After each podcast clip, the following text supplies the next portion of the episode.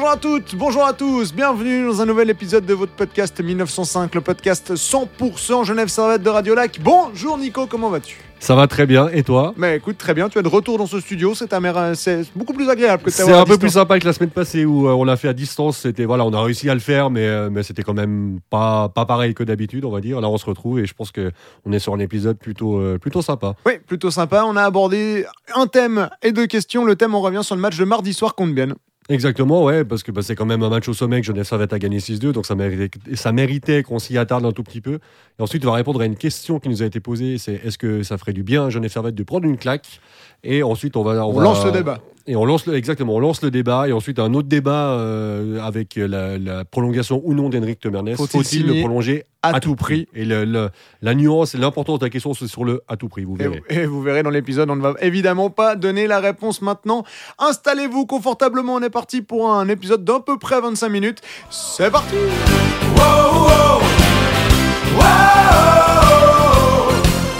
On a pour la première fois depuis très longtemps donc trois thèmes à aborder aujourd'hui, de, un thème et deux questions. On va commencer par l'actualité la plus chaude, on va dire le match de mardi soir et cette victoire 6 à 2 face à Bienne. Sans le deuxième tiers, le match aurait été totalement différent, déjà plus court, c'est une certitude, mais surtout ce qui s'est passé, cette erreur d'arbitrage, qui est enfin euh, ce, hors-jeu pas sifflé qui a finalement permis aux jeunes voix de s'imposer. Bref. Genève Servette euh, devait confirmer sur ce match, c'est ce qu'on attendait, Nico, et finalement Genève Servette s'impose 6-2. Dans les faits, Genève Servette nous a ravis. Dans les faits, bah oui, bah, c'est exactement ça. Dans les faits, quand tu gagnes 6-2 contre ton concurrent, enfin ton, pas ton concurrent direct, mais Ton ton, dauphin. dauphin. au classement, euh, puis tu prends juste les chiffres, tu dis bon bah Ils ont pas flippé. qu'est-ce qu'on, nous là là non non non. si, si, si, après une minute d'enregistrement On- après une minute, on est déjà sur Flipper. en principe, c'est à moi que tu essaies de dire non, mais pas tout de suite. Comme ça, elle est euh, faite. mais comme ça, c'est fait. Ok. Donc, du coup, tu, vas- ce qui est bien, c'est que tu m'as pas du tout coupé dans, mon- dans le début de, mon, mon- de, mon- de ma petite théorie. là. Euh, mais ah oui, si on regarde froidement les. Comme d'habitude, quand on regarde froidement les chiffres ou quand on regardait le froidement le classement il y a une semaine, on se dit bon, bah tout va bien.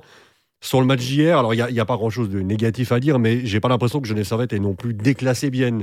À 6-2, tu pourrais dire, ah ouais, ils leur ont roulé dessus. J'ai pas eu cette impression-là. J'ai eu l'impression que le premier tiers a été serré, que le deuxième tiers a effectivement basculé sur une.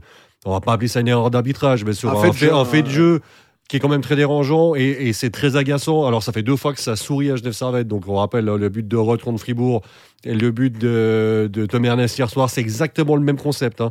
Il y a un hors-jeu qui sont tellement évidents, sauf sur les images. C'est ça. Les, arbitres ne peuvent Il est pas tellement prouver- évident dans l'esprit de tout le monde, mais pas sur la vidéo. voilà, et je pense que les arbitres le savent, tout le monde le sait, mais ils n'ont pas le droit de revenir sur leurs décisions. Donc c'est dommage en fait que le match tourne là-dessus parce que finalement on, va, on risque de retenir que ça.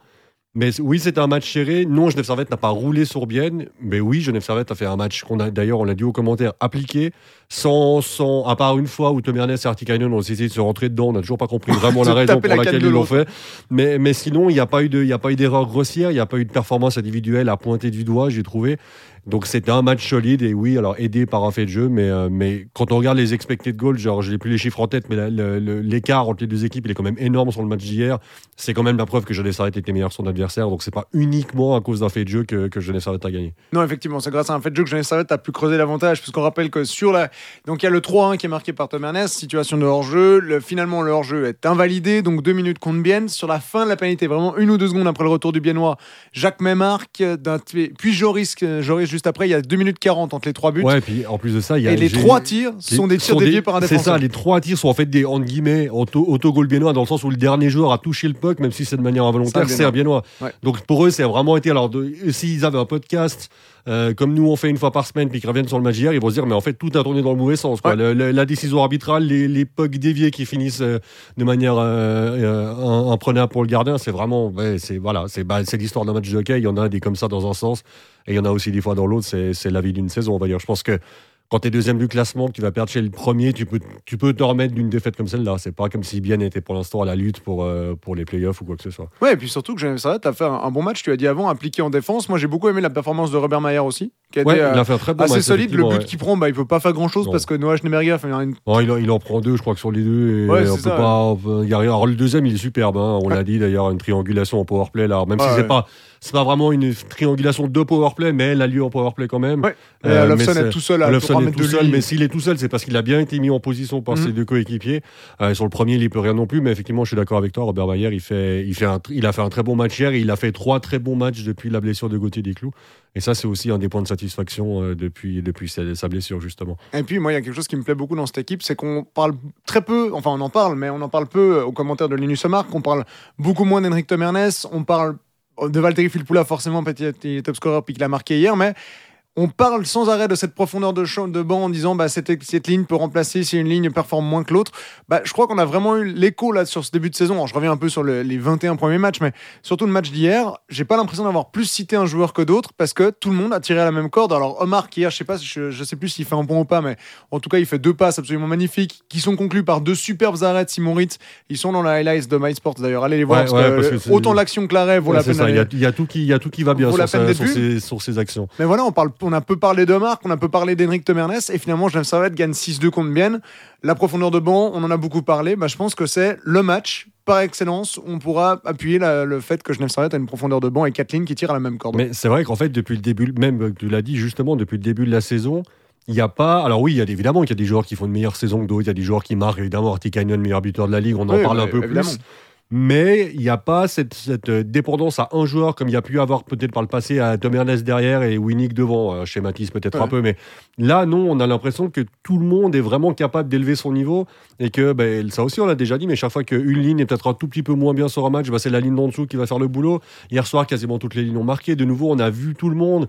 Euh, on parle par exemple très peu d'un Vincent Praplan qui fait, un, qui fait un super boulot, qui marque pas forcément énormément cette saison, mais personne ne le pointe du doigt parce qu'en fait quand tu es premier du classement, que tout le monde marque un petit peu, ben, c'est-à-dire que tu n'as pas forcément un mec qui marque 20 buts, puis les autres en marquent 2. Tu as tout le monde qui va en marquer 4, 5, alors, hormis Artikainen qui est sur une autre planète, mais c'est euh, ce qu'on espérait avec cette profondeur de banc et cette accumulation d'excellents joueurs. On avait la crainte d'un côté de se dire si ça tourne mal, ça peut rapidement être un problème dans le vestiaire et au niveau du coaching staff. Mhm. Par contre, si ça tourne bien, ça peut vraiment, vraiment donner quelque chose de sympa. Et pour l'instant, on a cette version-là et bah, on espère qu'elle va durer le plus longtemps possible parce que c'est ça n'a pas toujours été le cas par le passé d'avoir du plaisir à aller à la patinoire. On a toujours du plaisir à commenter, mais il y a quand même certaines fois où on y allait en se disant bon, ça va pas être euh, forcément.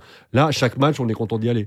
Que ce soit nous en tant que commentateurs, et je pense que si hier il y a quasiment 6900 personnes au Vernet, c'est pas pour rien. Les, les gens parlent, les gens savent qu'il y a quelque chose de sympa à regarder au Vernet cette saison. Les gens reviennent à la patinoire. Donc c'est pour l'instant tout est tout est bénéfique. les gens nous reparlent de que sur glace. Hein. J'ai beaucoup plus de gens dans mon entourage qui me parlent des matchs de que la saison dernière par exemple. c'est tout d'un coup tu as de nouveau les collègues qui viennent te demander ah t'étais au match hier et tout alors que pendant ça fait trois ans que personne t'as l'impression que tout le monde s'en foutait de savoir ce qui se passait au Vernet mais il y, a, ben, a pas de miracle le public genevois on sait comment il est dès qu'il y a dès qu'il y a quelques victoires et qu'on recommence à en parler les gens s'y intéressent puis dès que c'est des saisons un peu, entre guillemets, lambda ou alors avec le Covid, ben, les gens se, se, s'en distancent un tout petit peu. Ouais, mais euh, comme tu l'as dit, hein, 6900 personnes, enfin 6886, un mardi soir contre Bienne, ouais. c'est de loin pas dégueulasse. Non, parce que alors oui, c'est. Je pense que c'est grâce à nous. Ouais, probablement. avec l'appel qu'on a fait la semaine d'avant, ça, évidemment que les gens ont réagi. Euh, mais en plus, alors oui, c'est, c'est le premier contre le deuxième, certes, mais Bien, c'est pas vendeur. Mais bien, c'est pas, là, c'est pas l'équipe qui fait venir spontanément les gens au Vernet. On sait que Lausanne, ça va finir, Fribourg, ça va finir, Berne, ça va faire venir. C'est les trois, je pense, les plus, les, trois, les trois meilleurs exemples. Mhm. Les autres équipes, on a l'impression que pour le grand public, c'est des matchs un peu moins sexy. Peut-être à tort ou à raison, j'en sais rien, mais en tout cas, ça fait moins vendre des billets comme ça. Et malgré ça, hier soir, on est 6800, c'est presque 6900. C'est, euh, et ça fait longtemps qu'on n'a pas été positif sur l'affluence parce ah que jusqu'à maintenant, on a plutôt tendance à avoir dit qu'on regrettait le manque de personnes. Là, ça fait du bien de revoir une patinoire dans cet état-là, je trouve. Ouais, c'est clair. Et moi, ce matin, on m'a posé une question parce que j'ai rencontré des auditeurs du podcast et de Radio Lac ce matin, que je salue d'ailleurs s'ils nous écoutent. On m'a demandé T'en penses quoi de la saison de Daniel Winnick Et j'ai pas reçu répondre tout de suite, tellement je me suis dit, mais attends, Daniel Winnick, il fait quoi? Est-ce qu'il marque?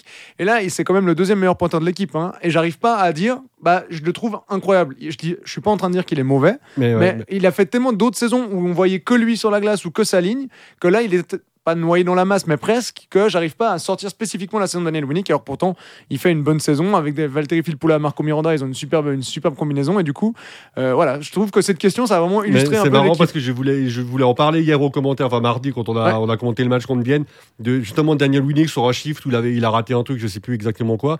Et je, voulais en parler à l'arrêt de jeu d'après, puis finalement, on n'a pas eu l'occasion de me dire, effectivement, il fait ses points. il a 22 points en 18 matchs. Donc, ouais, non, mais c'est ça, c'est qu'on on, on, est en train de dire que c'est un joueur qu'on voit pas beaucoup. Alors, c'est le deuxième meilleur compteur de l'équipe.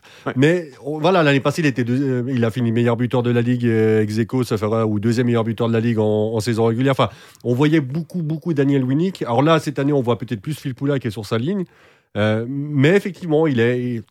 C'est horrible, hein, mais non, je suis pas, je- il traverse pas la saison comme un fantôme, c'est pas ce que je veux dire, mais il, il, il est pas hyper dominant. On ne parle pas ouais, que de. Daniel Winnick. Voilà. En fait, Bah, L'équipe n'est pas Winnick dépendante. en c'est ça. En fait, elle est, elle est personne dépendante un peu de choses Ouais. cette équipe. Elle est- le talent, il est tellement dilué que bah il y a pas vraiment une tête qui dépasse de l'autre et c'est peut-être ce qui fait la encore une fois du moment que ça va bien ce qui fait la force de cette équipe Ouais, probablement parce que c'est même pas peut-être c'est ce qui fait la force de cette équipe Et hier, Genève Servette a, a gagné son 19e, enfin a remporté un point sur un match euh, sur 19 matchs de suite, donc 19 matchs avec au moins un point de marqué. C'est un record de la Ligue hein, depuis 2008-2009. Je me suis amusé à compiler un peu les statistiques.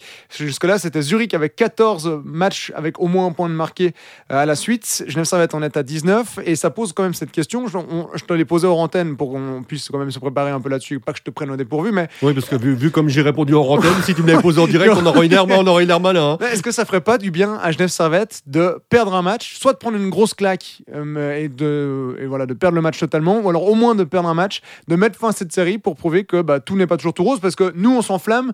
J'ai pas l'impression que du côté de Genève Servette on s'enflamme, mais après entre dire qu'on s'enflamme pas et mentalement ne pas s'enflammer, il y a quand même un, un petit Ouais, écart. alors, Est-ce que ça ferait pas façon, jamais personne n'a dit qu'on s'en- on s'enflamme, on va être champion. Jamais aucun sportif, après 20 matchs dans une saison qui en comporte euh, 60, entre 60 et 70, a dit Ah ouais, ouais, là on est en forme maintenant, on va être champion. Jamais personne. Non non, c'est clair. Mais voilà. Mais Mais est-ce que mentalement ça ferait pas du bien je vais un répondre par une pirouette. Ah, tu vas Ouais. répondre par une question. Non, Ah non je vais répondre par le fait que ça va arriver fatalement à un moment ou l'autre, et du coup on verra après si c'était une bonne chose ou pas. Oui, c'est vrai, effectivement. Mais ouais. alors ça c'est pour la boutade parce que quand tu m'as posé la question hors antenne, je t'ai regardé pendant quelques bonnes secondes pour te dire bon, je sais pas, Je sais parce que pas. j'a- j'avais pas un avis tranché, Euh, mais je pense que ça fait jamais de mal de perdre un match de temps en temps pour réveiller un peu tout le monde. Mais Et de toute façon, Genève Servette ne va pas gagner les euh, matchs qui restent, les euh, 30 matchs qui restent. hein. c'est sûr, ça, 31. ça n'arrivera pas. Mais ce que je te disais avant et ce que, ce que je maintiens, c'est que je pense que ça peut faire du bien à une équipe quand on sent qu'elle commence à aborder ses matchs avec un peu de facilité. Typiquement, un match comme dimanche sur soit à joie, peut-être que certains joueurs pourraient se dire ouais bon ça va c'est à joie, ils sont derniers, on est premiers, ça va être facile. Si sur le match d'Ajoie, on sent qu'ils prennent un petit peu de haut leur adversaire. J'aurais tendance à dire, ok, là c'est peut-être le moment d'en perdre un pour remettre tout le monde un peu dans la bonne direction, de dire, oh, ça va, on, s'est- on- on a, bien, on a bien fait jusque-là, mais ça va pas aller comme ça jusqu'au bout. Par contre, pour l'instant, je trouve que cette équipe, elle est appliquée, elle a jamais pris un match de haut. J'ai pas l'impression, en tout cas, j'ai pas eu l'impression. Des fois, on a, on Ouais, a pu avoir le match ce à. Ajoie quand même. Ouais, le- Ouais, voilà, il y a eu le match à victoire en prolongation à. Il y a- Hormis celui-là, il y a- je crois pas qu'il y a eu. C'est marrant, ce- c'est ce pile l'adversaire que Genève va jouer deux fois. Ouais, c'est ah, fou. Hein. Dimanche 15h45 et puis le dimanche, Dimanche, début décembre, 4 euh, décembre à à 20h. 20h. Mais donc, je, je trouve que la question est assez pertinente, effectivement. Est-ce que ce Genève Servette a besoin de prendre une claque? Moi, je pense qu'il n'a pas besoin. En tout cas, en l'état actuel des choses. Par contre, comme je l'ai dit, ça va fatalement à un moment ou l'autre arriver. Il va y avoir un match à côté duquel Genève Servette va passer. Et c'est là qu'on verra bah, la capacité de réaction de cette équipe, même si on l'a déjà entrevue par moment euh, depuis le début de la saison. Ouais, j'aimerais bien que eh, Alors, de nouveau, je suis pas en train de souhaiter du mal de Genève Servette, mais j'aimerais bien que Genève Servette perde deux matchs de suite. Bon, parce que c'est pas encore arrivé hein, de la saison. Deux défaites de suite, euh, enfin deux fois zéro point. Voilà, tout est fini pour voir comment va réagir aussi cette équipe. Ce sera pas une crise de défaite de suite, mais voir comment l'équipe réagit quand c'est un peu plus difficile, quand ça tourne peut-être en défaveur. Par exemple, le match de, de, de mardi contre Bienne, que tout ce qui s'est passé se passe contre Genève Servette, voir comment ça se passe à ce moment-là. Après, euh, faut au moins que ça arrive une à deux fois avant les playoffs. Ouais, parce que j'allais dire, il faudrait que ça arrive la- avant les playoffs. Parce tout ce que qui si doit- la première fois que tu perds deux matchs de la saison consécutive, c'est en playoff, Ouais. c'est la merde parce que du coup, tu sais vraiment pas Ouais. comment gérer. Et ça veut dire qu'il y a une victoire à l'extérieur, et ça veut dire que la série a vraiment commencé. Voilà, exactement. Ouais. Non, mais c'est si, c'est vrai que si le premier moment vraiment difficile de ta saison, tu le rencontres en playoff, ça peut avoir un vrai problème. C'est ce qui que s'était passé il y a deux ans, hein, quand Genève Servette fait la finale. La première, la première crise de l'équipe, c'est à 10 matchs de la fin et Genève Servette en perd 5 de suite. Voilà, donc c'est ce qu'il faudrait éviter. Alors, quitte à ce que ça, ça arrive, autant que ça arrive là, dans les, dans les matchs qui Ouais, arrivent, oui. dans la 30e Ah, il y a journée. encore une vingtaine de matchs a- pendant ouais, lesquels ça peut arriver. C'est ça. Mais après, il faut. Voilà. Mais effectivement, je, te rejoins sur le fait que euh, ça serait intéressant de voir. Et ça pourrait être même une, une- une bonne chose, effectivement, qu'à un moment ou l'autre, il y ait eu deux défaites pour, euh, pour qu'on voie un petit peu euh, de quoi cette équipe est vraiment faite. Parce que là, pour l'instant, il y a cette espèce de façon de surfer sur le succès, ce qui est normal. hein, Mhm. Les joueurs auraient quand même tort de s'en priver. Mais voilà, on n'a pas, on n'a pas encore pu les tester dans l'adversité. Et ça, c'est deux matchs consécutifs perdus. Puis, après, puis juste avant un match un, un peu tendu à, à, à Fribourg, à Ouais, Lausanne, Lausanne, un bon derby. ouais. euh, avec- t'arrives lors du derby avec deux, deux défaites d'affilée, histoire de vraiment voir à quel- de quel bois cette équipe est capable de chauffer. Surtout que j'ai pas regardé le calendrier, mais vu qu'on est parti sur un principe de les matchs se suivent euh, dans les tours et chaque fois on inverse le lieu, on devrait repartir sur à nouveau des derbies. euh, Sur un week-end de derby Ouais, ou sur le week-end ouais. Lausanne-Fribourg. Alors, je sais pas si ça peut tomber un mardi, etc. Mais voilà, juste avant un week-end Lausanne-Fribourg, deux défaites de suite. Même s'il y a déjà eu des réactions du Genève Servette, hein, il y a eu des victoires qui étaient peu flamboyantes, les lignes ont été brassées. Depuis, ça marche bien. Mais voilà, j'aimerais voir une fois ce que. Ouais. Parce que c'est toujours plus facile quand D'accord on avec gagne. toi, ouais. Donc, euh, donc voilà. Et puis, dernière question. On a beaucoup parlé, on en, on, bah, on en a un peu parlé avant en disant que l'équipe était un peu moins dépendante que lui. Est-ce que, et ça, on commence à beaucoup en parler, est-ce qu'il faut signer Tom Ernest, re-signer Tom Ernest à tout prix? Voilà. Alors, si la question s'est arrêtée avant le à tout prix, c'était évidemment oui. Oui. Parce que le nœud de la guerre, le, le nerf de la guerre, il va être là. Euh, évidemment, c'est le meilleur défenseur de la saison depuis trois ans. C'est probablement le meilleur joueur de la ligue, ou en tout cas, il fait partie du top 3 ou top 5 des meilleurs joueurs de la ligue depuis trois ans. Donc, euh, Ouais, Même top 5 des meilleurs défenseurs de l'histoire de la Ligue. hein. ouais, Euh, probablement. on peut- probablement. Donc, Même il- top 3. je Donc on est, on est vraiment sur un joueur d'exception, clairement. Là, et je pense que tout le monde sera d'accord avec ça. Tom Ernest, c'est la classe mondiale. Des fois, on se demande même pourquoi il, est, il joue en Suisse, en fait, finalement. Euh, parce que je pense qu'il aurait eu sa place ailleurs, mais tant mieux, on va pas surtout pas s'en plaindre. Donc, comme ça, on aurait tendance à répondre, bah, évidemment qu'il faut le re-signer. Évidemment, il faut lui donner un chèque en blanc, puis mets, mets le montant que tu veux dessus, et puis salut. et puis après, bah, en fait, et Dieu sait qu'on adore Tom Ernest et que le but, c'est surtout pas de. de- de- de- Oui, on va de- mettre un petit disclaimer. On va- Voilà, c'est ça. on va avoir des propos. On n'est pas en train de dire que Tom Ernest doit partir. ni qu'il est pas bon. On le rappelle, c'est un des meilleurs joueurs de l'histoire du championnat suisse, probablement, c'est sur ces 20 dernières années. Donc on est, on est sur, le, sur le top mondial, là, enfin le, le top niveau du championnat suisse. Donc on n'oubliera pas ça. Et, et si le jour on apprend qu'il signe à Frolunda, on va probablement se dire Ah, c'est quand même dommage qu'il parte, parce que bon, on aurait Ouais. bien gardé. Mais ça reste un joueur qui, à qui tu, pour moi, tu. Alors, la- L'avantage, c'est que c'est pas mon pognon qui part dans son salaire. Donc, s'il y, a un jou- s'il y, a- un sponsor qui décide de dire Ouais, mais moi, je te file 3 millions par saison, je m'en je m'en tape, à la limite, bah, tant mieux. Donne-les. Mais est-ce que, quand tu poses la question à tout prix, c'est en gros, est-ce que si, je dis n'importe quoi au niveau des chiffres, hein, mais est-ce que si Tom Ernest demande 1,5 million par saison, tu dois lui dire oui, avec le risque de devoir engager d'autres joueurs à côté, en guillemets, moins bons, parce que tu as moins de salarié cap, enfin, moins de, moins de capacité financière pour les payer. Et c'est là, peut-être, qu'on peut mettre un bémol sur le à tout prix, et dire, bah non, en fait, c'est un joueur qui a une valeur, qui est énorme, mais il faut pas aller au-delà de sa valeur.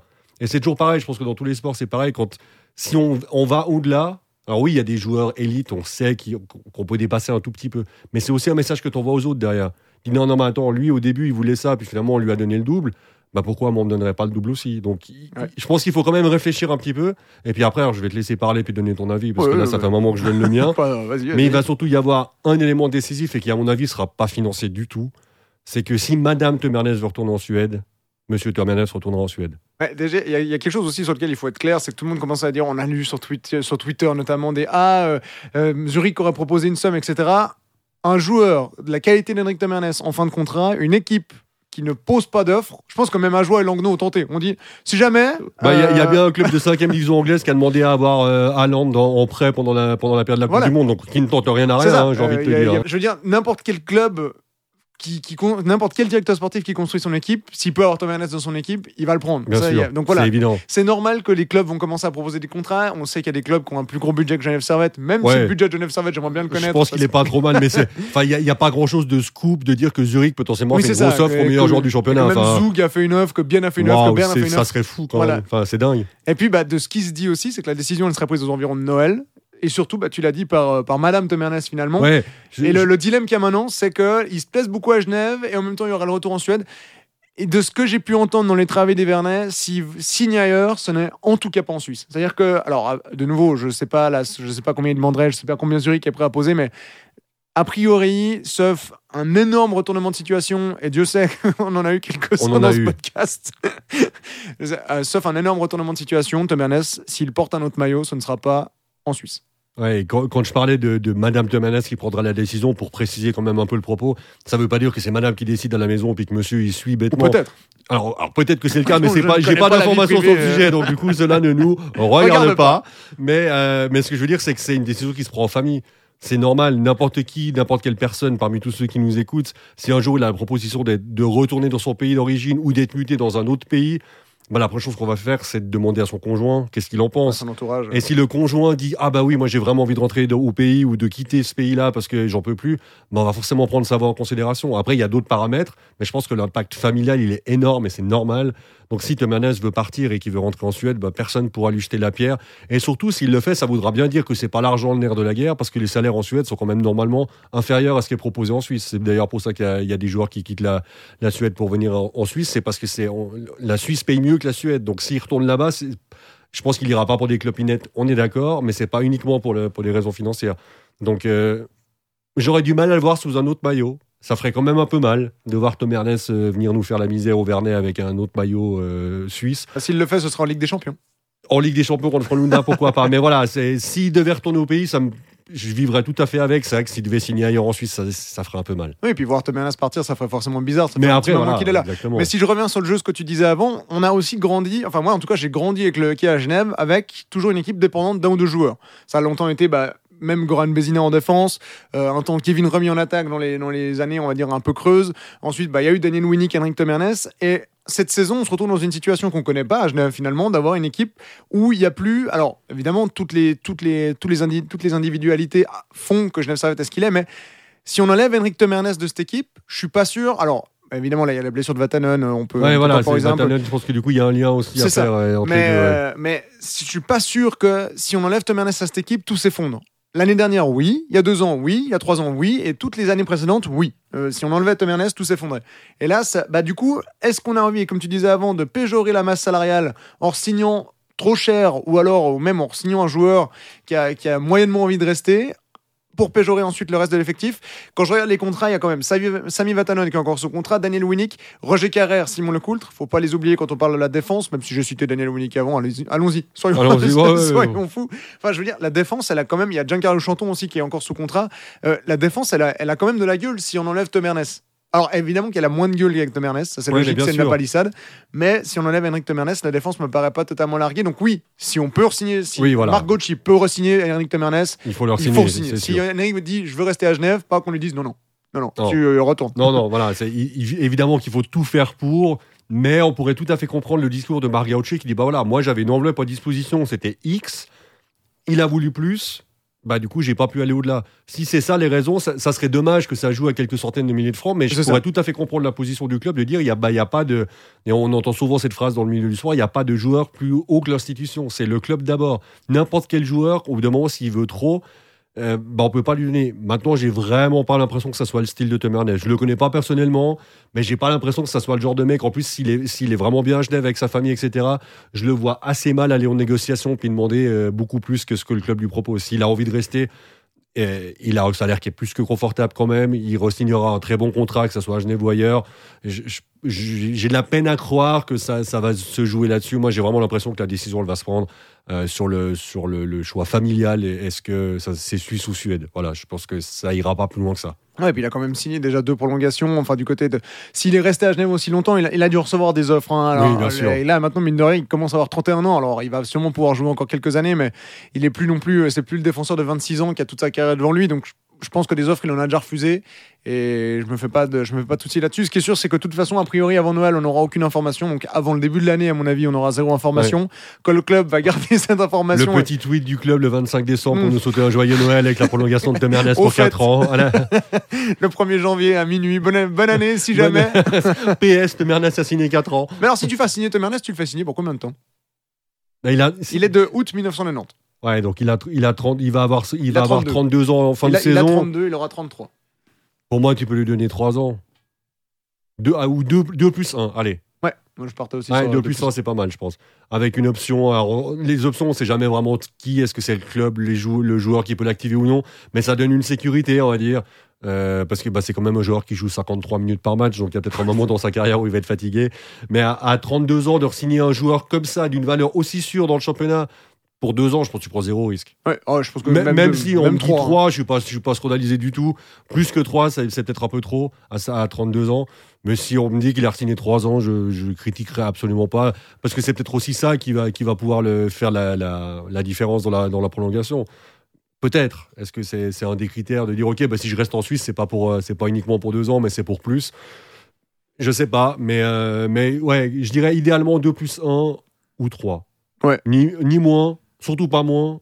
Et En plus, ça se discute, même, même 4 ans, je suis prêt à trouver des arguments pour. Non, oui, alors après, encore une fois, je ne serais, pas- je serais pas non plus scandalisé. Puis vu qu'on n'est pas à Fribourg, ça sera pas 7 normalement.